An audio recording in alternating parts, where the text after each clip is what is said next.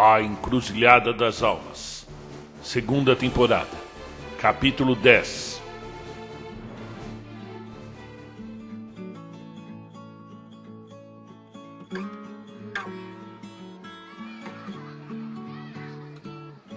As crianças ficavam na praça até às nove horas. E quando as noites eram quentes e estreladas, passavam disso, indo para suas casas somente após as dez. Eram jovens que subiam e desciam as pequenas vielas da cercania, em busca das pombinhas apaixonadas pousadas nas janelas dos casarões barrocos. Os que já tinham idade para usar calças compridas tiravam os chapéus ao passar, galanteando simpaticamente as mariposas da montanha. As jovens ainda sonhavam, na década de 1930, com o príncipe encantado, que as tirariam de casa cheia de regra dos pais. Aos galantes sobrava o sonho de ter um beijo escondido atrás da igreja de sua donzela.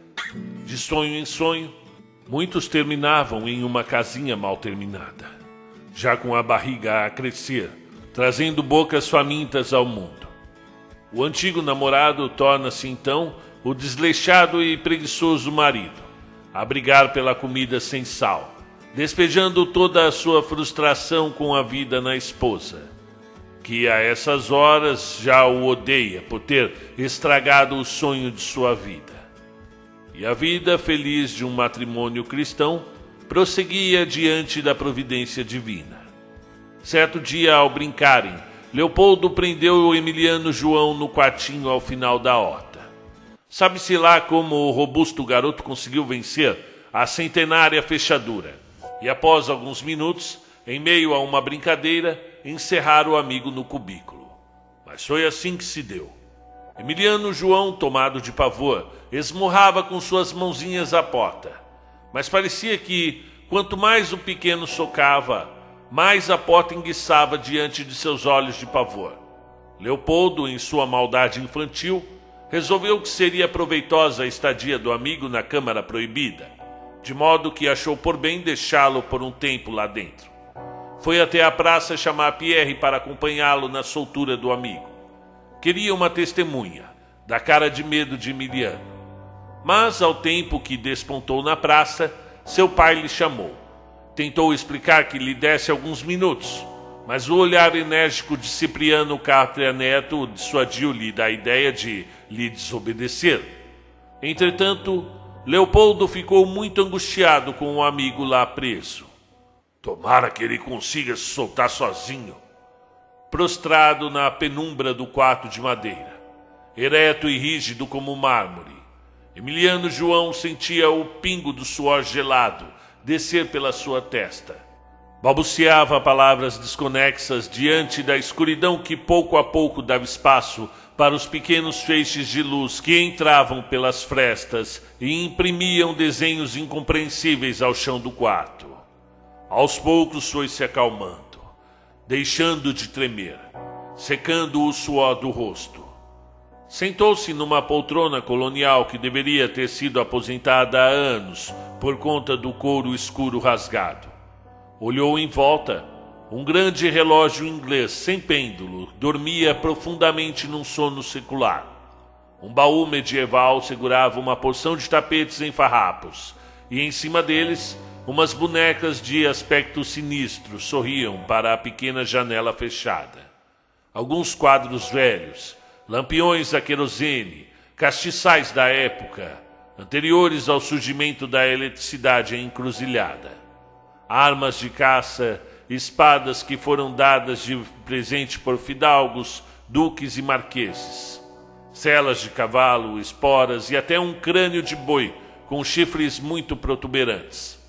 Tudo aquilo fazia parte dos anseios abismais de sua mente infantil. Mas, dentre todos os móveis entulhados, um deles o apavorava em demasiado: o oratório. Uma peça em mogno escurecido, entalhada em madeira firme e resistente ao tempo, com portas enormes e espessas, fechadas como se nunca fosse de outra forma. As dobradiças eram de ouro, conforme Emiliano João iria descobrir anos mais tarde. E os pés do móvel tinham detalhes dourados também. De certo, fora um artista barroco, talvez até aleijadinho a talhar aquela monumental obra de arte. Entretanto, naquela hora obscura, somente tinha medo Emiliano João. Nada o fazia crer que lá dentro daquele oratório de meia tonelada pudesse jazer o segredo de sua vida. Ficou bons momentos observando a peça de madeira até que, tomado por estranha e inédita coragem, como quem desnuda sua donzela pela primeira vez, desejou abrir o oratório para descobrir o que tinha lá dentro. O espectro do grande móvel diante de suas mãozinhas frágeis o fazia tremer novamente, desejando vomitar o café da manhã. Segurou na puxadeira dourada até perceber que não conseguiria abrir aquilo nem com uma chave. Quando enfim sacudia o móvel sagrado, tentando desemperrá-lo, um estampido o surpreendeu, jogando-o ao chão em choque. Era a porta do pequeno quarto, que num acesso momentâneo do vento se abriu de forma violenta, chocando-se à parede com toda a força. Emiliano, ao ouvir o estrondo, quase desmaiou. A porta quase se espatifou ao se lançar à parede. O garoto saiu imediatamente, respirando com muita dificuldade. Correu para a rua a fim de segurar Leopoldo pelo pescoço. Encontrou-o no saguão do armazém contando sacas de milho. Quase derrubou o amigo em uma luta que se prolongou até que Leopoldo pedisse perdão, enquanto estava preso numa chave de braço. Não foi culpa minha, gritou o garoto arrumando a gola de sua camisa. Meu pai que me chamou na hora. Eu quase morri lá dentro. Eu quase morri. Se não fosse o vento, aquela porta estaria emperrada até que eu morresse de fome. Não seja exagerado, Emiliano. Eu fiz aquilo para você parar de ter medo de besteira. É, espera aí. Você disse que a porta abriu com o vento? Pois é isso que eu estou te dizendo. Se não fosse o vento. É, espera aí, Emiliano. Aquela porta não poderia ter aberto sozinha com o vento. Eu tranquei aquela porta e com o cadeado. A chave está aqui. Peraí, você tem certeza? É claro. Eu tentei abrir o cadeado ainda para me certificar umas duas vezes. Estava fechadinho. Voltaram correndo para o quintal de Emiliano João. Passaram pela casa, pelo pomar, as árvores maiores até finalmente alcançarem o cômodo. E lá estava o cadeado ao chão, queimado, como se fosse atingido por um raio. Emiliano não viu. E Leopoldo se perguntou durante anos: por que não dissera nada ao amigo? Mas ao fundo da propriedade, e em meio aos abacateiros, escondido entre as sombras, estava um homem vestido de negro, com um terno velho e chapéu de abas compridas. Este lançou-lhe um olhar de ódio antes de sumir entre a relva. À noite no jantar, Emiliano João pediu licença ao pai para falar. O que tem naquele oratório, pai? Que oratório, peste! Aquele que está guardado no quartinho depois da horta. Eu já não falei para não mexer ali? Perguntou asperamente enquanto pedia mais batatas a Arlete, sua esposa. Eu sei, meu pai. Foi um acidente, a gente estava brincando, então. Eu não quero saber. Você já é um homenzinho. Não tem que ficar brincando como maricas. E outra, eu nem sei de que oratório você está falando. Eu não entro nesse quarto desde que eu tinha sua idade. São velharias do seu avô, bisavô, tataravô. Eu posso organizar aquela bagunça com a ajuda dos meus amigos? Perguntou o menino. Desde que você não me importune, faz o que achar melhor. Severino Ponciato estava entusiasmado demais para se preocupar com o próprio filho. Vinha da América do Norte dois representantes da companhia de trens Filadélfia, Mr. Rogers e Mr. Copeberry chegaram no caminhão velho de Salvador Petrone. Instalaram-se no Hotel Cátria, que fazia parte do Athletic Clube da cidade, antiga moradia suntuosa de Belarmino Perrot, transformado em hotelaria pelo pai de Cipriano Cátria Neto, na virada do século. Quando comprou o solar e fez reformas que permitiram receber melhor na Praça da Matriz os visitantes da colina. O antigo hotel, fundado por Valentim Cátria, não vingou, transformando-se ao longo dos anos num centro de eventos. Enquanto os americanos se instalavam, as crianças confabulavam na praça debaixo da jabuticabeira. Que esses branquelos querem aqui? perguntou Leopoldo. Vieram tratar de negócios com papai, continuou Monique.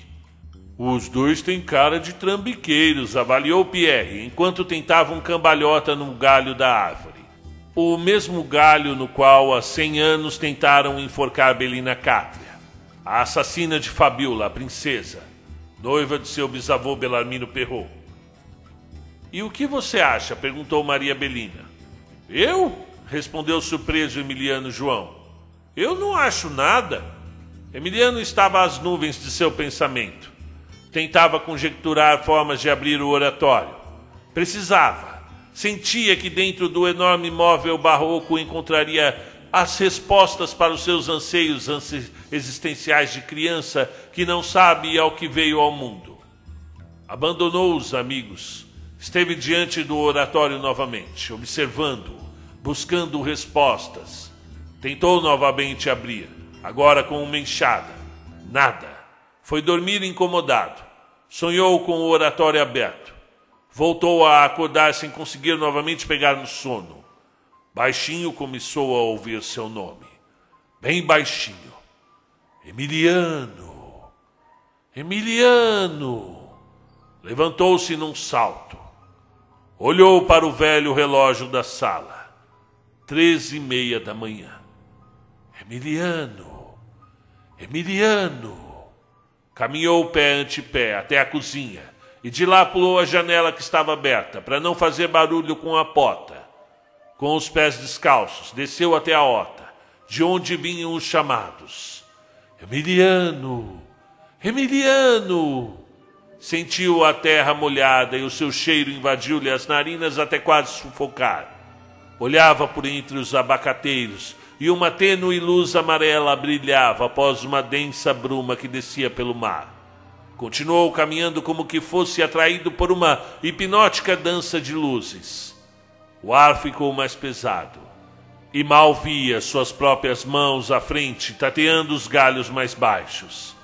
Vinha do quarto a luminescência à medida que se aproximava do cômodo, a luz aumentava de intensidade, até confundir-se com uma estrela em combustão, uma supergigante estrela prestes a explodir numa supernova. Já estava o garoto a perder os sentidos, quando o brilho ofuscante foi diminuindo, diminuindo, até finalmente permanecer como uma lâmpada bem fraquinha, prostrada em frente ao oratório que surpreendentemente jazia de portas abertas.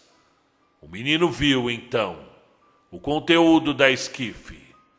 Dormia eternamente no altar um quadro.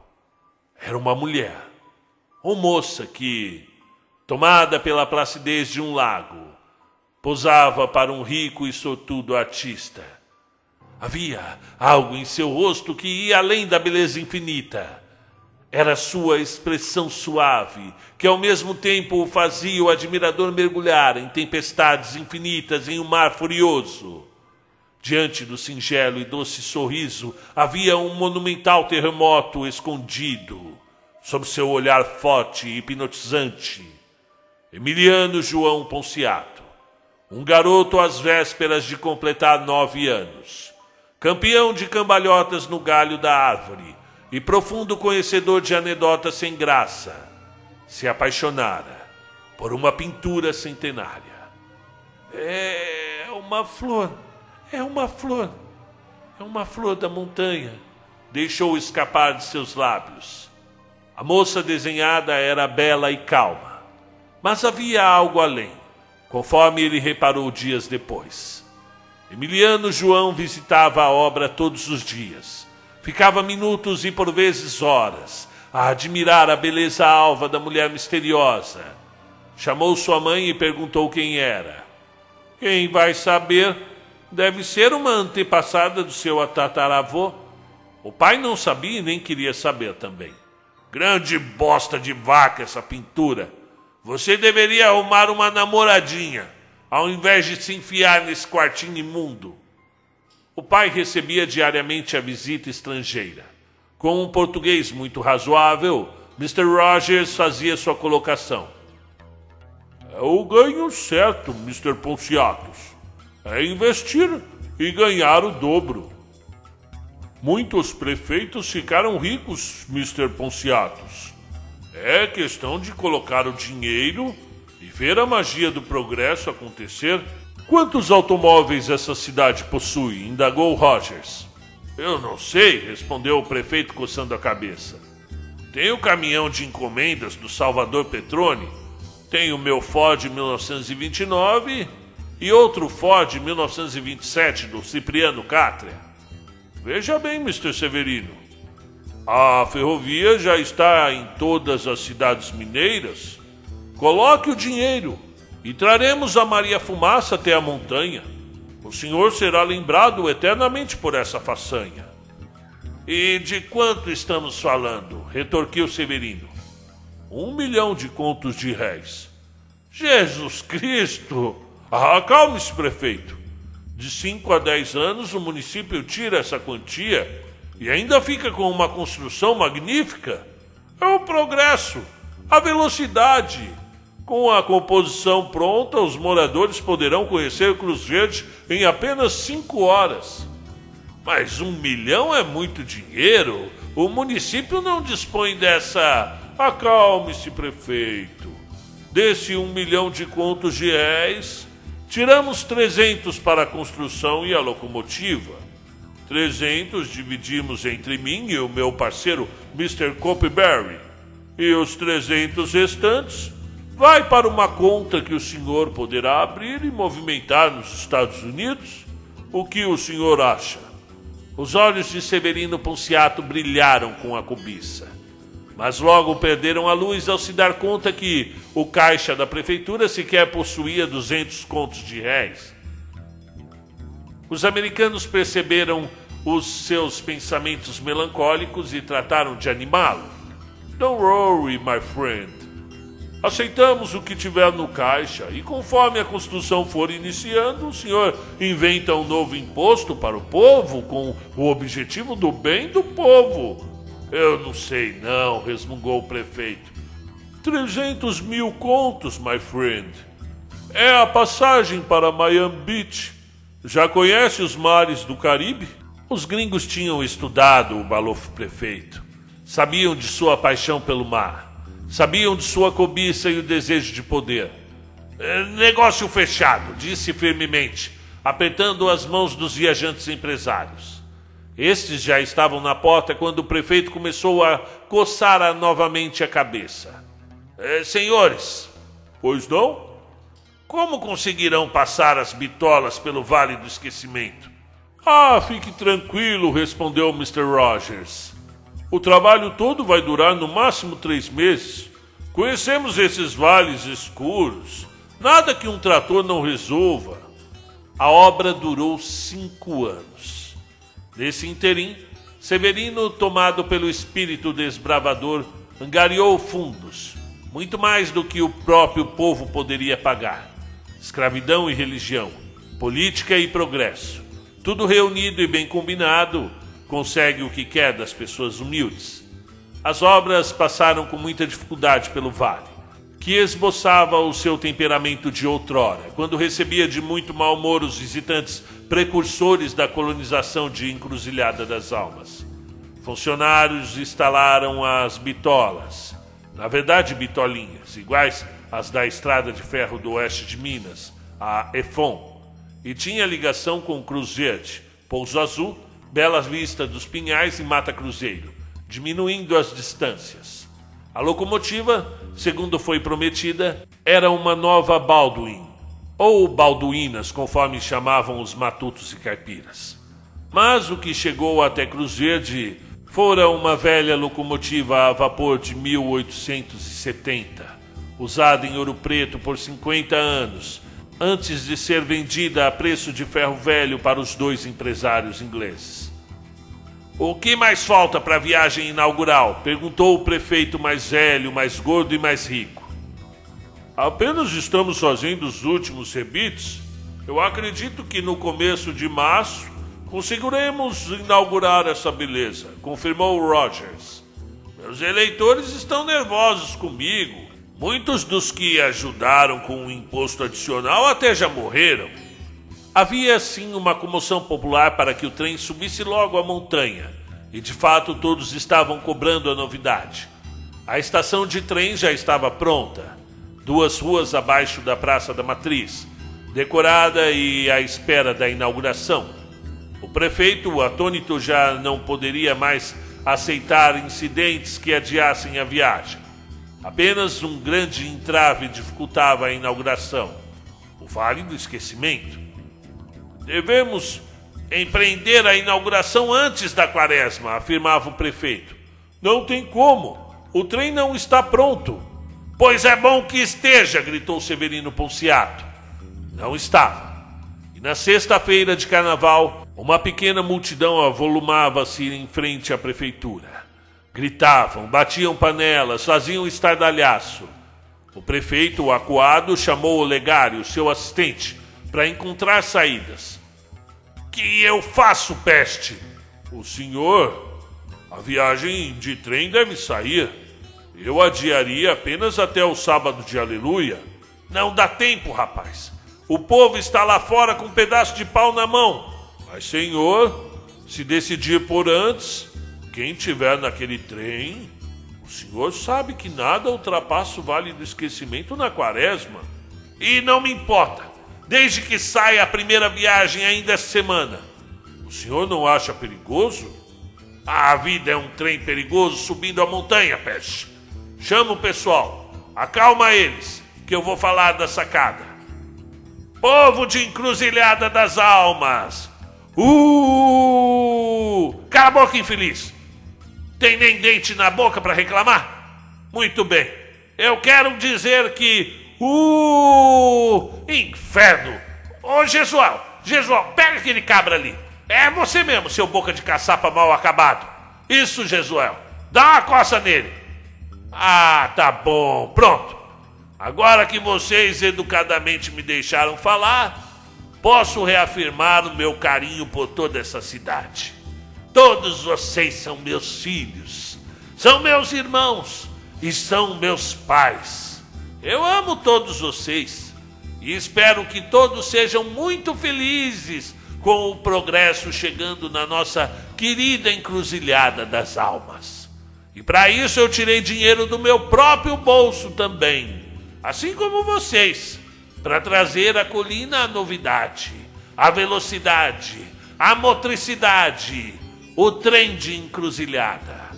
O povo que a princípio estava um pouco desconfiado, aos poucos começou a aplaudir. Tamanha era a pacificação dos menos desfavorecidos. Eu já vinha tratando dessa surpresa quando vocês estragaram. Vou ter que soltar a nova. a primeira viagem de trem de Cruzeiro para Encruzilhada será nesse domingo, com a chegada logo após a missa. E quem quiser verá. Quem quiser pode participar da viagem. Basta descer andando para Cruzete e subir no futuro de trem. O povo foi à loucura. Abraçaram-se, alguns choraram, outros foram correndo arrumar as malas para descer o mais rápido para Cruzete. Todos abraçaram o prefeito, que distribuiu santinhos com o número da sua reeleição.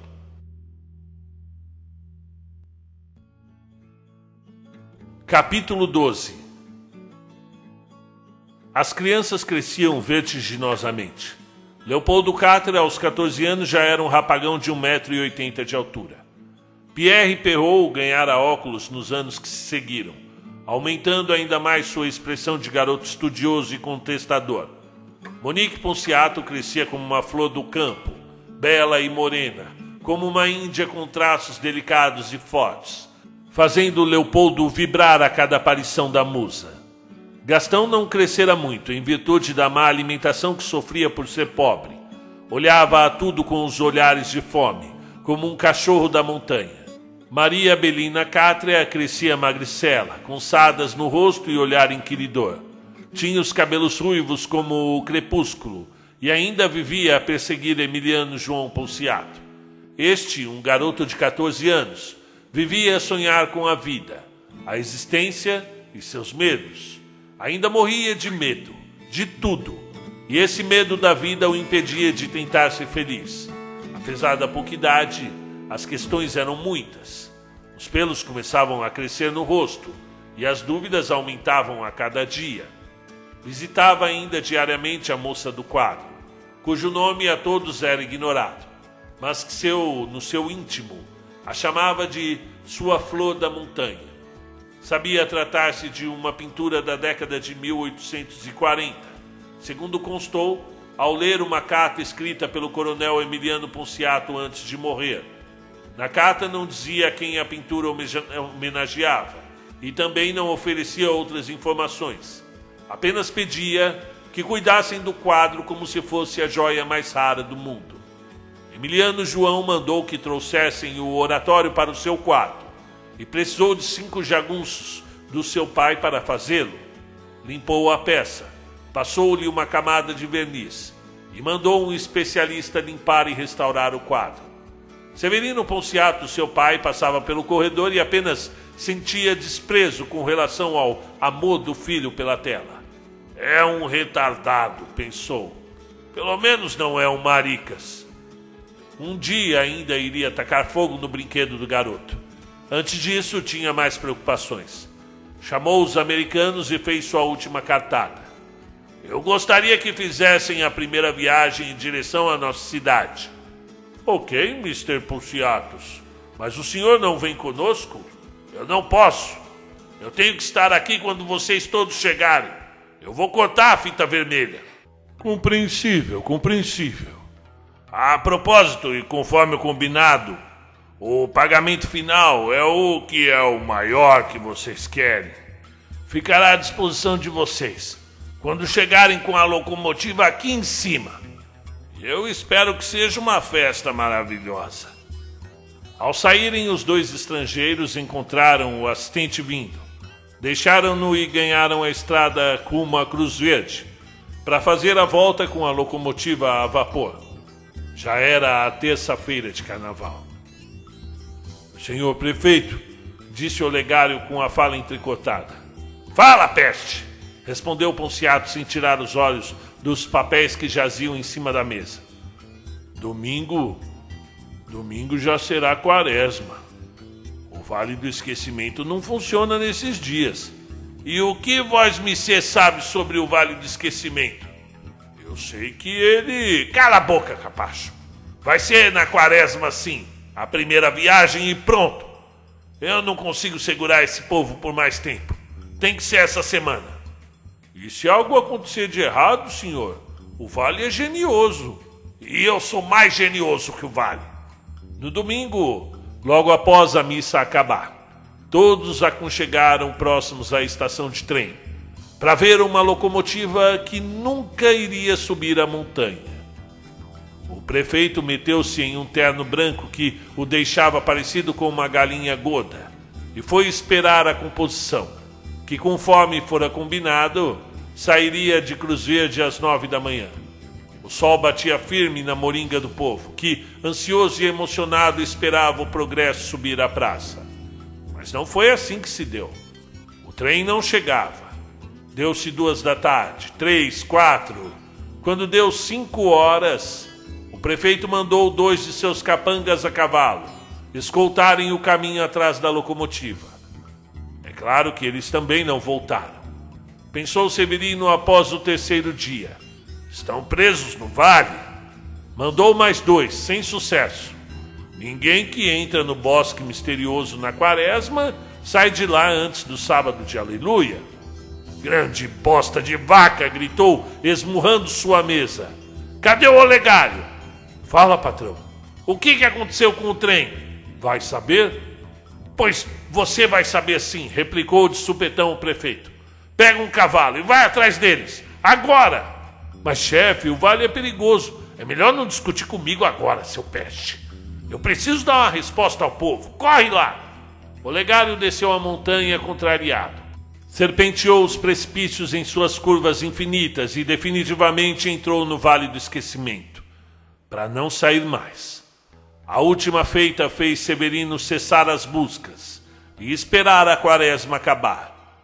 Colocou seus capangas na porta da prefeitura com a intenção de manter seu cargo e respeito. Somente no sábado de Aleluia, mandou o Genésio à Cruz Verde saber de notícias. Este voltou apenas no domingo de Páscoa, tomado por estranhamento. Esperou Severino terminar de almoçar para contar o acontecido. Sabe, patrão, eu estava descendo pela montanha e. É, não enrola, Genésio, vai logo ao finalmente. Pois foi isso, patrãozinho. Eu cheguei até a estação e perguntei sobre o trem de encruzilhada. E aí? E aí nada, patrão. Trem saiu naquele domingo certinho. Tem quase 40 dias. Lotado de gente. Disseram que foi uma festa. E então? Então foi isso. Isso que, infeliz? O trem sumiu. E como que um trem pode sumir, seu peste? Sumindo? A outras comitivas foram atrás do trem. Nenhuma pista. Não caíra na estrada. Não rolara o precipício. Não ficara no caminho quebrado. Apenas tinha sumido, com todos os que estavam lá. Procuraram ainda por seis meses e depois, ao final da quaresma, novamente. Quando o incidente completou um ano, ninguém nunca mais viu aquele trem ou os que foram atrás dele no período da quaresma. Nem os moradores que vinham felizes para sua cidade natal em cima da composição. Procuraram por muitos anos o trem desaparecido. Diante da revolta do povo, o prefeito Severino Ponciato instaurou o toque de recolher. Proibiu a população de sair às ruas e convocou o exército da comarca de Pouso Azul para manter a ordem. A estação de trem ficou às moscas e todos amargaram a frustração de gastar 5 milhões de contos de réis numa construção que não serviria de nada para ninguém. Se bem que, bem, nem todos saíram perdendo. Severino conseguiu sua comissão e, ao saber que os dois gringos haviam sido sugados pelo Vale do Esquecimento, invadiu o Hotel Cátria com a polícia armada e dentro dos quartos de Mr. Rogers e Mr. Cockberry encontrou boa parte do dinheiro entregue pela prefeitura.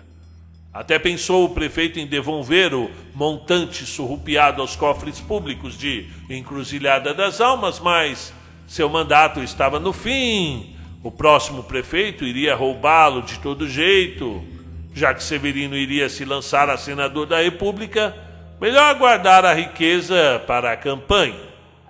Certa noite no bar do Místicos, Alcebiades entrou esbaforido. Mal conseguia respirar.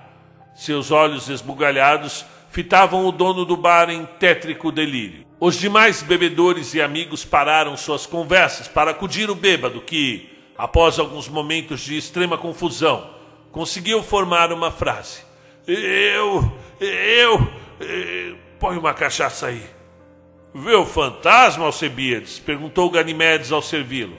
Eu acho que eu vi sim, contou o bêbado novamente, após alguns segundos, que vinha subindo da curva de Carmen, a suicida, acompanhando a bitolinha do antigo trem, cantarolando como de costume, enrolando a palha no fumo, quando ouviu algo esquisito. Era como um apito. Apito? Sim, um apito. E logo depois eu senti a bitolinha dos trilhos tremer. Era uma coisa estranha que vinha chegando mais perto e tremendo com mais força. Tinha acabado de anoitecer. Os bichos começaram a fazer barulhos mais estridentes. As cigarras, as corujas, tudo. Resolvi sair de perto do trilho para ver o que vinha vindo. E meu Deus do céu, foi a coisa mais horrível que eu já vi na minha vida! gritou a Sebia, destapando os olhos. Conta, homem, disse Romildo. um namorador inveterado, galanteador da cidade, chegado da Paraíba anos antes. E eu vi, e vocês nunca vão acreditar. E eu não estava bêbado, não. Eu juro que não estava. E era horrível, monstruoso. Conta! Vinha subindo a montanha. Um trem. Mas não era um trem normal. Era um trem pegando fogo. Ele soltava muita fumaça, gente. Ele fazia barulho de ferro rangendo. E o pior, tinha gente lá dentro. Os olhos de Alcebiade nesses momentos chisparam de desespero. As pessoas gritavam, ganiam, gemiam, eram engolidas pelas chamas e choravam. Todos cessaram as conversas, pararam as bolas do bilhar e a roda de truco foi interrompida. Ninguém acreditaria na fala de um bêbado, que geralmente dorme no coreto da Praça Matriz. Mas em encruzilhada, as coisas são diferentes. A cidade erguida à frente da pedra do navio estava naturalmente sujeita a, essas anomalias com a realidade. Foi servido mais um copo de cachaça, da ouro, mais envelhecida, agora sem esperar Alcebia despedir, todos atentos ao seu relato misterioso. Foi assim que aconteceu. Um trem fantasma, pegando fogo, saindo do vale do esquecimento, subindo a montanha, serpenteando as rochas, com os passageiros num lamento de morte. Vocês tinham que ver. Eles gritavam e gemiam, horríveis, com o rosto despregando da cara. Mas nenhum deles me causou tanto pavor quanto o piloto. Este era uma caveira odiosa, com o chapéu de maquinista mesmo, puxando uma corda de fogo que fazia o sino berrar de dor. Aquilo nunca mais vai sair da minha cabeça. E Deus me perdoe pelos meus pecados. Isso nunca mais vai sair da minha cabeça. Ainda foram em comitiva visitar a estação de trem, esperando encontrar lá a Maria Fumaça do Inferno. Claro, não havia nada somente o coachar dos sapos.